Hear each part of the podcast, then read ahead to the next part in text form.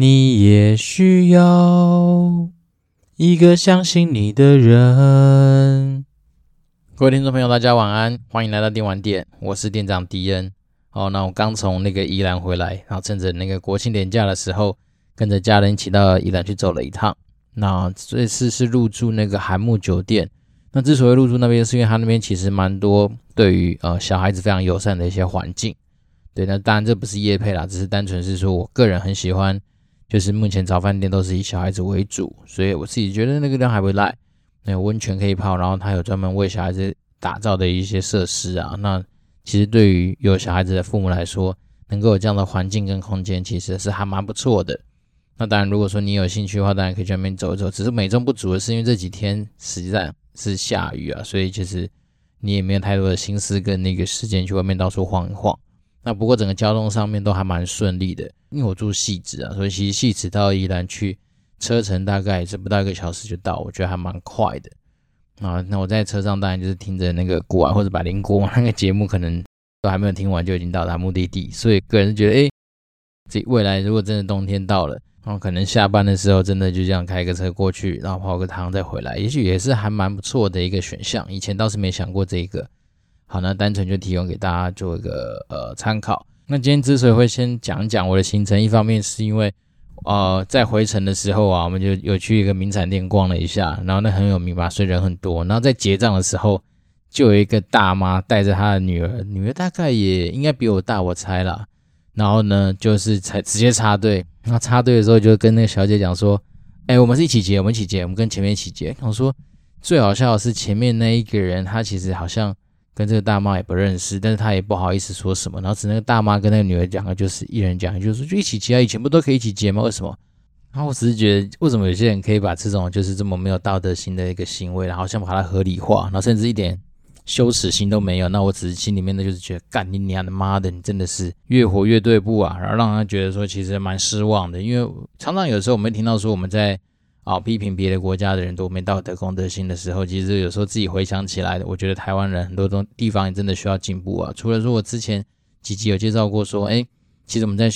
我们台湾人喜欢看一些乐色新闻啊，那这还不是因为自己身为观众造成的，对？那再来是每次在讲说别人没有公德心或怎么样说，其实看台湾的的一些行为，你也会觉得蛮失望的。然后尤其是我真的觉得那种大妈真的超厉害，很多人说知识近乎勇啊，干，那我觉得更厉害的是。无耻近乎神勇啊！他真的是就是啊、呃，我觉得把一些很很荒谬的事情合理化这件事情真的很很糟糕。那当然因为我自己遇到嘛，所以我没话说。但是我只是觉得说，好吧，那只能祝福他说以后不要遇到坏人，因为毕竟像我们这么好的人其实也不多嘛。我们就是默默的配合店员的安排，因为我想说店员自然没有阻止他，那我们当然也不便说什么。反正我都已经快要结到账了，那当然只是差了一两个人的差异而已。好，那我今天就像是我们上一集预告的，啊，就是从这一集开始会加入一些比较有趣，我自己觉得比较有趣的呃游戏新闻的一些延伸，然后再来就是开始可能会讲一些嗯跟财报有关的一些小知识哦，就是用财报的方式来去分析一些公司的一些状况，来给大家做一些参考。好，那我觉得最近让我有一个蛮印象深刻的小新闻。对，那它可能跟整个产业没有没有那么直接的关系，但是它这个新闻我觉得还蛮有趣的。它的意思就是，它简单来说就是，我们都知道 PS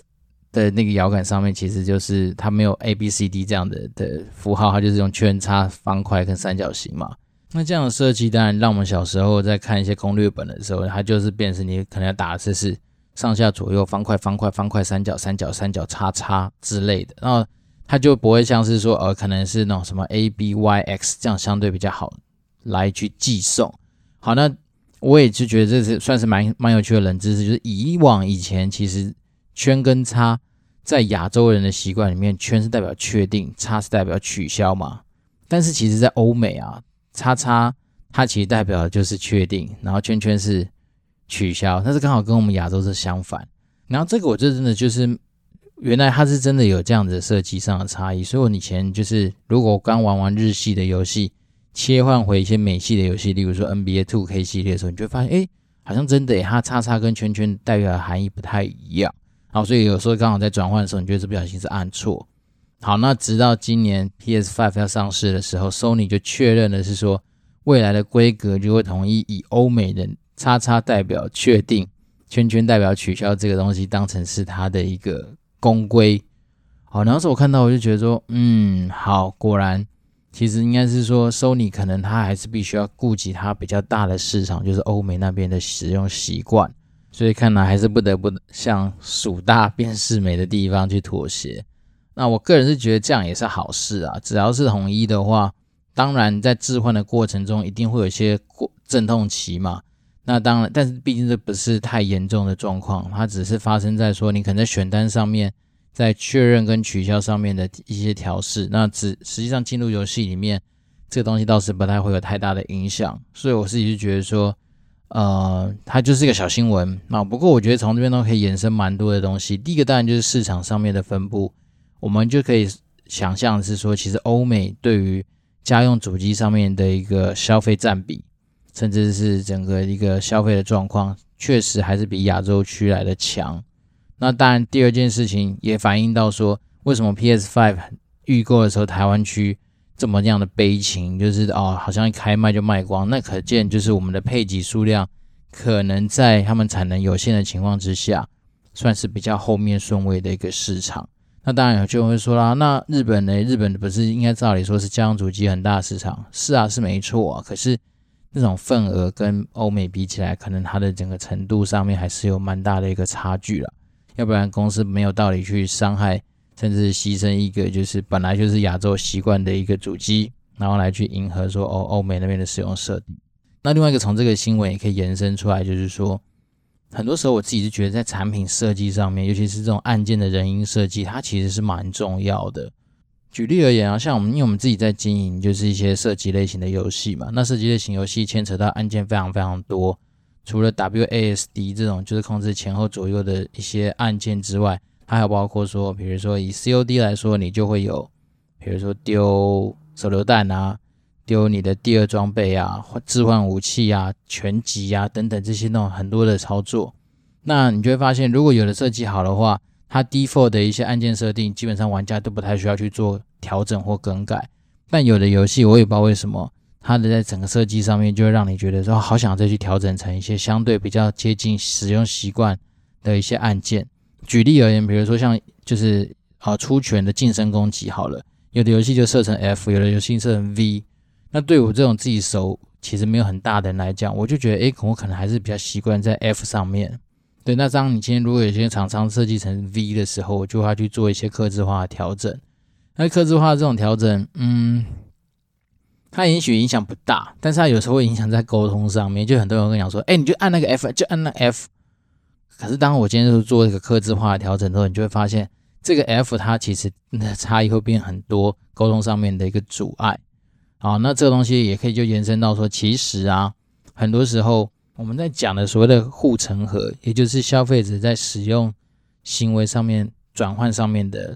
难易程度。那这就像古埃说的，就是有些东西其实它没有那么容易转换，当它没那么容易转换或转移的时候，它本身就产生了一个天然的护城河在。那这种例子举出来其实就蛮多的啊。好，首先第一个是作业系统嘛，当大家都习惯用 Microsoft 的时候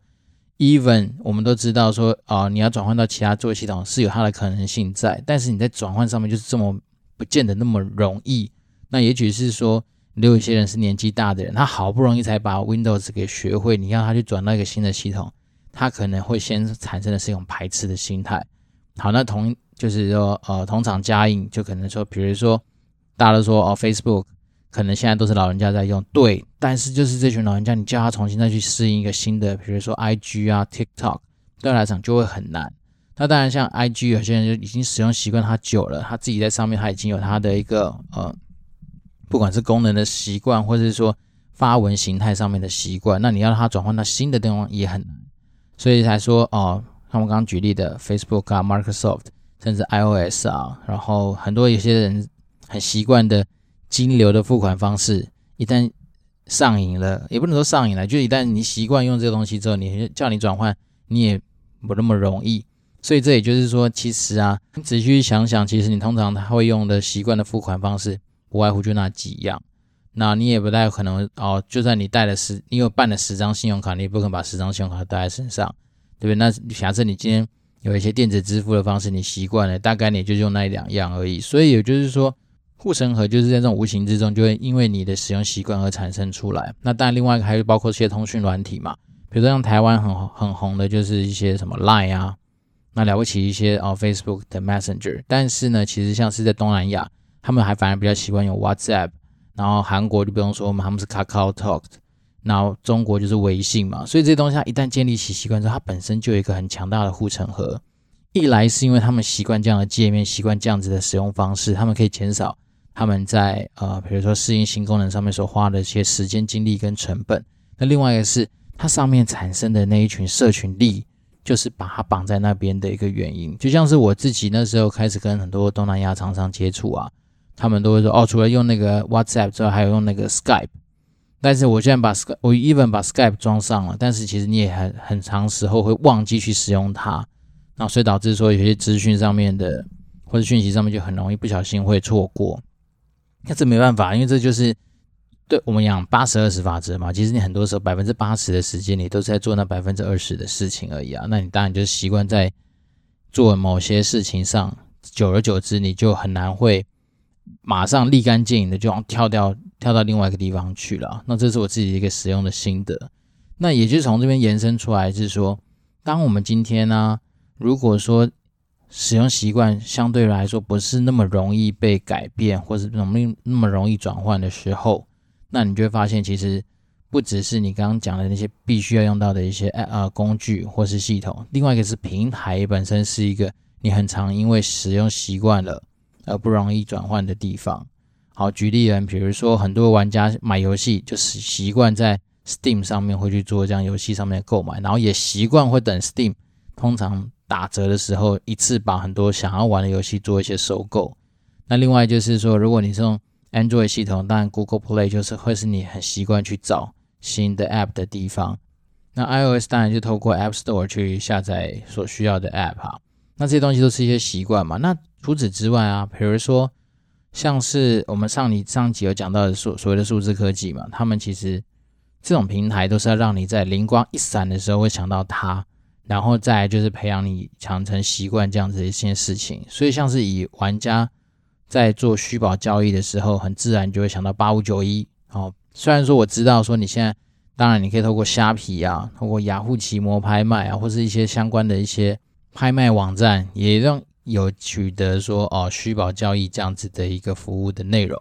但是我觉得它的那种完善程度似乎跟所谓的八五九一就会有差。好，举例而言，比如说你在虾皮上面买一样的一些呃，你一样进行一些虚宝交易，可是它可能做法可能会变成是说，身为买方的你一样要先汇一笔钱给卖方，那卖方要不要出货，当然就是只能靠他说哦他的良心或是他的道德，当然你可以从那个评价上面。去挑选相对比较有信誉的卖家，但是这个过程中还是处在是说，你把球丢给卖方，然后由卖方来决定这件事情要不要履行完成嘛。那当然你说你后面一定会很多客诉的管道，如果发生纠纷可以去走，但是那个都是额外的时间精力的消耗嘛。那像八五九一它的整个做法就相对很单纯，就是说你买方是把钱丢到一个类似履约保证的账户。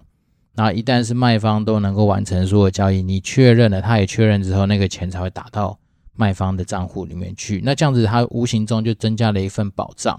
那再来是因为它就是专门交易所有的虚保嘛，所以就是说它上面充斥着非常非常多除了虚保交易以外的一些资讯，你可以去做参考。举例而言，比如说哦，我们会去拉各个伺服器的天币对于台币的比值，那从中间。也可以去发现说，目前现在的呃虚宝哪些东西是相对比较有价的，对，那这个也可能可以作为是说你在做游戏企划，在做一些呃活动道具发想上面的一些参考。比如说你总是要跟着市场走嘛，你可能要去知道说现在哪些东西比较有价，然后再来是说哪些物资确实是现在玩家所比较需要的东西。当然，这个虚宝交易平台有它的好处，当然也有它的坏处啊。举例人，比如说我之前自己在玩动动物森友会的时候。当我发现说，原来这边这么多的道具，甚至是那个机票啊，它其实用台币去买也没有那么贵的时候，我就觉得说我到底在中什么东西？因为那个时候每次为了要去呃去赚那个金币啊，你就会做很多很多的事情，例如说去买大头菜啊，然后去找网友低买高卖啊，然后甚至是说去刷那些机票或者反正就做很多很多很辛辛苦的事情，就发现在那个八五九一上面，好像就是几百块钱甚至一千块，好像就可以搞定。那甚至我老婆的同事啊，直接去买那个什么什么类似于那种就一次直上买到最满的那个礼包，他那个他们自己弄的礼包好像也才一千多块钱。然后就有一些什么黄金的一些东西，然后又有一些什么衣服啊，然后钱很多，机票很多，就是一个套餐让他吃到很爽这样。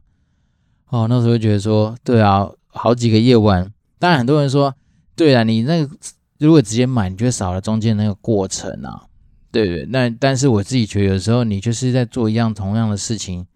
真的是会越做越无趣啊。好，比如说我为了去。赚很多的钱嘛，你就要去抓一些可能以前什么比较红的是蝎子啊，可能要去抓一些什么呃狼蛛啊之类的，那你就会发现一整晚上耗在那边，妈的抓没几只，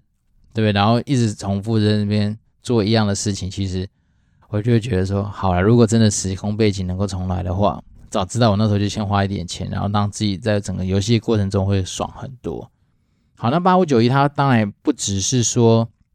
是虚宝交易而已，它还有出在是说，有些人他就是希望说，我今天玩的是角色扮演类型的游戏，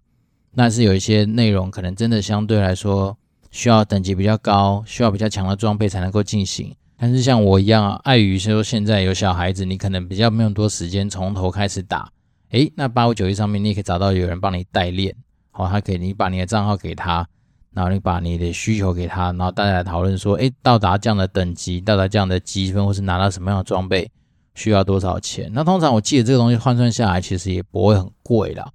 对，所以我自己是觉得说有，就是各取所需。那当然，这些人我相信他们都是很专业的。好，那举例而言，比如说最近在跟一些网友在聊的时候，很多人在那个 NBA Two K 系列，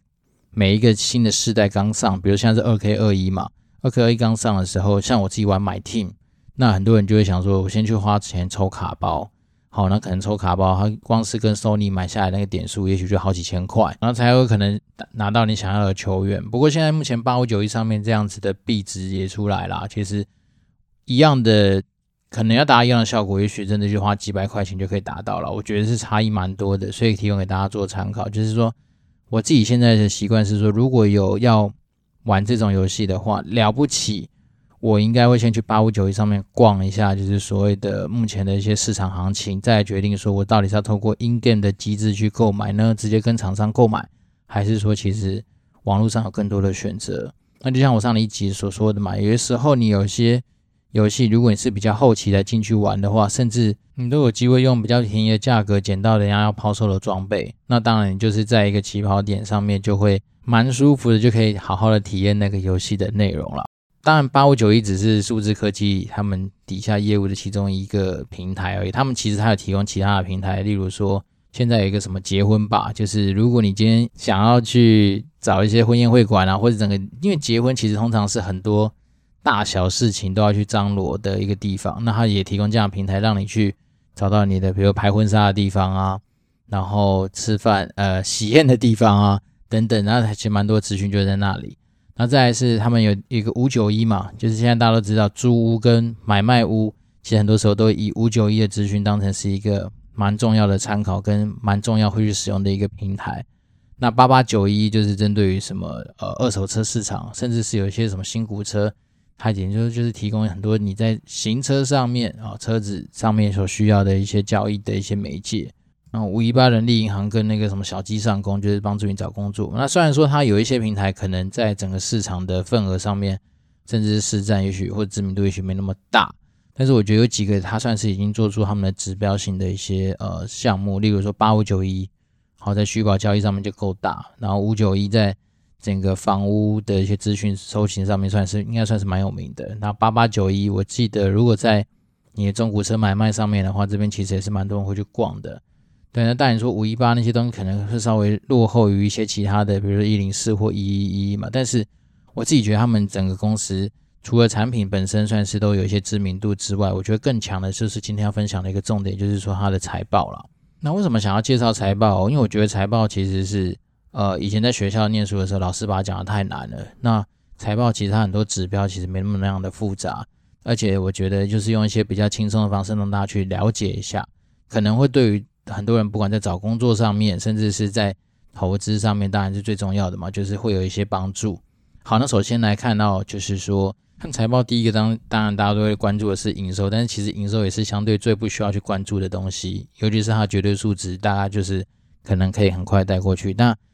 要关注营收，只是知道说哦，它营收有没有持续在成长，就这样。那如果有的话，当然就拍拍手；没有的话，假如看他说不要一直有产生负的状况，或者是说。太奇怪的变动，那应该就没有太大的问题。所以这是营收，我通常不会花太多时间去看，甚至我可以，那我会看的东西是什么？第一个我会看毛利率啊，毛利率就代表说它所处在的一个产业是不是一门好生意，也就是说这个生意值不值得做，而且它会做的比较比别人辛苦。通常毛利率高，就当然代表说这个本身这个产业是比较相对有竞争性的之外，也代表说有可能这家公司它在某一些方面它有呃所谓的定价话语权。然后它有可能还有一些独家的技术，所以导致说它有办法把它的毛利率给拉高。那以数字科技它的年报上面看得起来，这五年它的那毛利率大概都在七十八 percent 上下。七十八 percent 是一个什么样的概念？是一个非常高、非常恐怖的概念，大概就是像你就像卖白粉一样这样的高毛利率。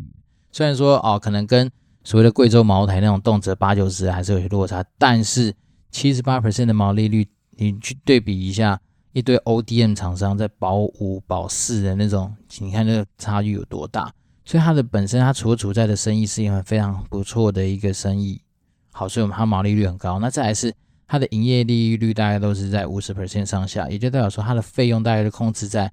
二十几到三十。其实费用率这样子来说算是高的了。但是因为它因为毕竟是那种所谓网络平台商嘛，所以它一定会做很多的一些广告投放啊，甚至是很多的广告操作，所以它的行销费用可能也是占不小的一个占，所以它的费用率当然高。但是，但它最后整个结算的净利率都还要在四十 percent 上下，所以其实它代表说它整个公司的整个体质是蛮健全的。好，然后再来是看它的 ROE，那 ROE 用白话文解释就是股东有没有赚到钱嘛？那 ROE 的话，以老八来说，他都找大概二十。五 percent 以上的标的物嘛，对，那以现在的数字科技来看，它这几年的 ROE 大概都在三十到三十四 percent 的这个范围在跑动，所以你会发现它的 ROE 其实是很高的。然后再来，我会去关注的一个东西叫做负债占资产的占，这个东西用白话文来解释，就是说股东对于这家公司有没有信心。也就是说，如果当你今天负债越来越高，甚至超过百分之五十、六十，就代表说你基本上。股东出资的部分占总资产一定是比较弱嘛？那比较弱的话，其实背后的含义就是说，股东可能对他的信心度就会有所折扣。所以我自己在看的时候，就觉得说，诶，如果像他以数字来说的话，它的整个负债占整个资产大概就是三十五 percent，也就是说，其实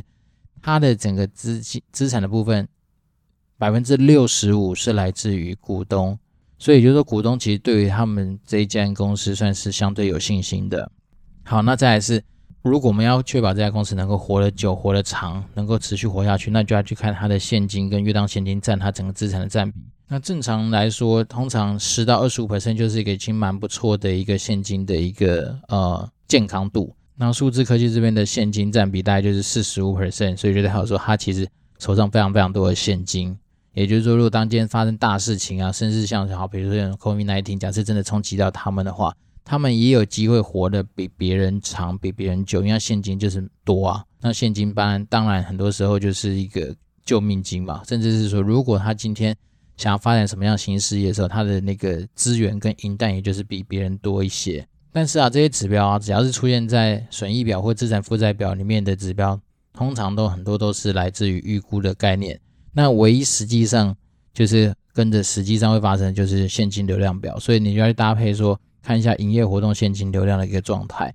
那以数字科技来说，它这几个就是所谓的营业活动现金流量都是正的嘛？那只要正的，就代表说其实实际上你是有现金进来的。好，那就更可以去确定是说你刚我们刚前面讲那些指标相对来说都是比较健康，而且是不太有可能是有作假的一个状况了。然后最后呢，我就会去看一下说，诶，它到底这家公司对于就是说投资人上面来说是不是很大方的？确实不错啊，它历年的股利。大概都有将近六 percent，甚至超过六 percent 的一个呃股利的发放，所以其实实际上来说，如果当我们在电玩股上面可能没有相对比较好的一些标的的时候，来思考一下有哪些平台，它这种东西这种服务，基本上不管你游戏好或不好，都有被需要。那当然，透过财报去检视，你就会发现说，首先它本来处在就是一门不错的生意的一个地方，然后再来是它本身在经营上面有它的一些本事，所以它有办法确保说，它不管在营业利益率或者是它的净利率上面都是正的，而且是那个蛮高的一个状况。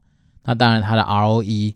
早就已经超过巴菲特所定义的二十啊二十五 percent 这样子的一个范畴嘛。然后再来，实际上他的股东对他来说是有信心的，所以他的负债其实是低于。五成嘛，那再来是他的手上现金多到爆，那多到爆代表说他自己在资金上面的一个调控上面，他就会有他的很多的优势。那当然又大方，历年股利都有配到大概平均六 percent 左右的一个状态。那我觉得其实对我而言，我觉得数字科技它就会是一个蛮值得参考的一个标的啦。因为我觉得它在本质上面本身就已经够强嘛，所以它可能不太会哦让你就是一次就出局的状况。但是它这样子的服务或是它这样的商品，其实也很难说是那种爆炸性的成长，就是说像是一些科技突然被大家所需要。所以它对我来讲，它可能就会是一个相对比较稳定的一个呃。零股利啊，纯股利的一个标的物啦，或是除非他哪一天真的又推出了一些什么样的服务是非他不可，而且是一个还蛮有哦爆炸性成长的可能性的一些商品，那我才会觉得说他真的有机会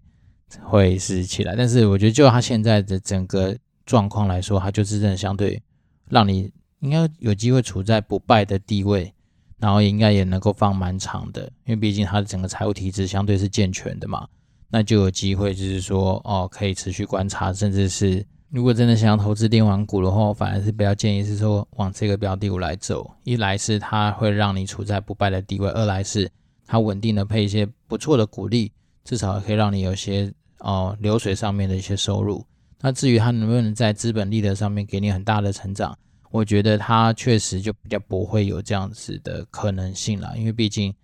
它目前来说，它提供的不管是服务或是平平平台，就已经相对像是我觉得已经是一个呃蛮稳定的一个状态。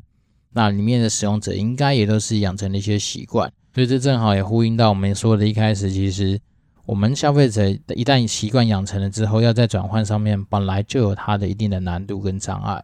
那今天算是首次用就是财报这些比较真的相对生硬的一些名词或者是一些指标来去看待一些公司。当然，很多人会说，哦，我们可能会多分享一些产品啊等等的一些想法，是啊。但是我觉得，嗯，其实我们除了在看一些产品的分析之余，我觉得有些基本的一些东西还是能够带到来做一些辅助。我觉得会对于我们在看待一些公司的状况来说，会相对更全面。那一来也是因为我觉得说财报本身它就是一个一翻两瞪眼的成绩单，所以就是说它比较不用说。我需要花更多额外的心力去解读，例如说，我们今天看到新闻，它背后到底还有没有其他我们所不为知道的故事？那财报就是一堆数字的结合嘛，所以我们至少可以从数字上面来判断一些它的状况。而且，如果你今天看的是很多年的一些数据，自然而然你比较有机会知道说，它可能没有办法在里面太多的上下其手。哦，所以我自己是觉得说，嗯，当然如果可以的话，未来还是会保持着说，哦。我可能还是会先介绍一下这家公司他们的一些主力产品，我自己的一些想法跟看法之外，那当然就是用财报比较客观的数据来给大家一些我自己可能整理好的一些见解啊，然后再来就是今天我觉得嗯一段时间没有来跟就是呃五星留言的听众做一些互动，那我们今天来看看到底最近有什么样新的留言。好，首先第一位是 Ryan 零四一六那个来人。嗯，参拜迪恩殿下，我也想要迪恩大大当我主管。P.S. 我也没抢到 P.S. Five。OK，好，我我觉得有机会的话，欢迎来到暴雪。不过我觉得暴雪有趣的地方是因为我们相对比较扁平，所以讲真的，主管没那么多。那如果说你今天真的在整个就是跟主管的互动上面，或者是说对真的未来真的往想往主管的路上去走，有什么样的疑问的话，当然我们都可以再做一些啊互动跟交流。真的蛮感谢您的留言。那当然我也没抢到 P.S. Five，所以我还在努力。如果真的有机会能够让我多抢到几台的话，到时候我们再来释放福利给我们的听众。好，那下面的留言是克鲁，各种五星花吹吹到爆，好节目支持起来，好，感谢感谢大感谢。那再来一个是 Richard OY，好节目，专业有料的店长，丰富的分享，好，谢谢啦，感谢您不嫌弃，如果真的还有需要什么样子的内容上面的一些呃互动的话，都欢迎留言告诉我。那我就是尽我所能的百分之一百二十不尝试的方式来跟大家做一些分享。好，下面一位是应景利亚，年轻人的职涯发展宝库，第一期就有升学小撇步，赶紧来订阅，感谢感谢。对我们目前的流量跟就是说订阅数，可能还是蛮需要大家的帮忙，所以如果可以的话，就欢迎大家。多分享出去给一些亲朋好友，那当然我们就会希望说用一个比较正向的态度来面对在人生上面的很多大小选择，甚至是很多职场上面你所必须要面对的一些状况。那可以的话，我们大家就互相来交流，毕竟集众人的智慧总是比较能够相对有一些啊、呃、不一样的一些看法跟想法。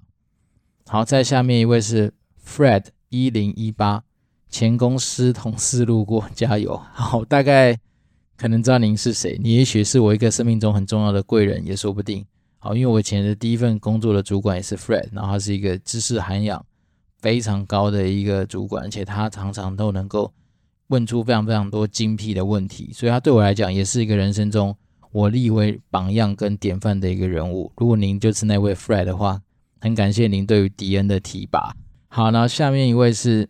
Winnie，五星吹捧，吹吹吹。从古外跑过来的小粉，经验分享很有趣，支持支持，加油哦！真的这边我必须要说，非常非常感谢，就是有加入古外的太好鬼然后跟很多啊、我觉得很厉害的前辈们做一些互动。那当然，他们也有帮忙在很多一些可能我在发言上面不是那么样精确的地方，给予指正跟补充很多的一些背景资讯。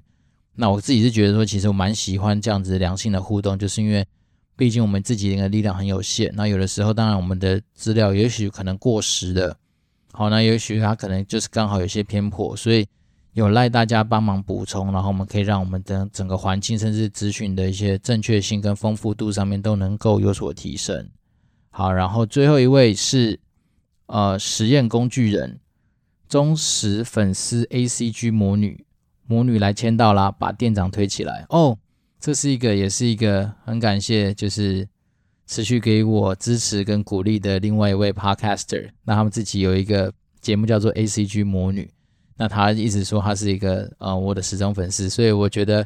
非常非常感谢他。因为其实有时候在做 Podcast 的时候，确实会觉得有点不知道观众反应的一种状况，因为毕竟说平常在跟人家互动的时候，你可以看到别人给你的一些反应啊。或是当下即时的回馈啊，哪怕是一些肢体动作的一些呃表现，但是在做 podcast 的时候，很多时候你真的不知道说你今天这个内容对于听众来说，诶会不会是一个他们所需要的的一些内容？那当然，所以呃，唯一透过就是说一些留言啊，甚至是说很多人就是在文字上面给你一些鼓励，那我就会知道说，哦，原来这东西真的能够被有些人给关注到，然后甚至是他觉得说这种东西跟他产生共鸣。那我觉得这个东西其实对我来讲真的是一个很大的鼓励，而且我也懒得讲场面话嘛，所以我觉得说这个东西真的就是我持续做下去的原动力。因为毕竟电玩店的初衷本来就是希望说能够把一些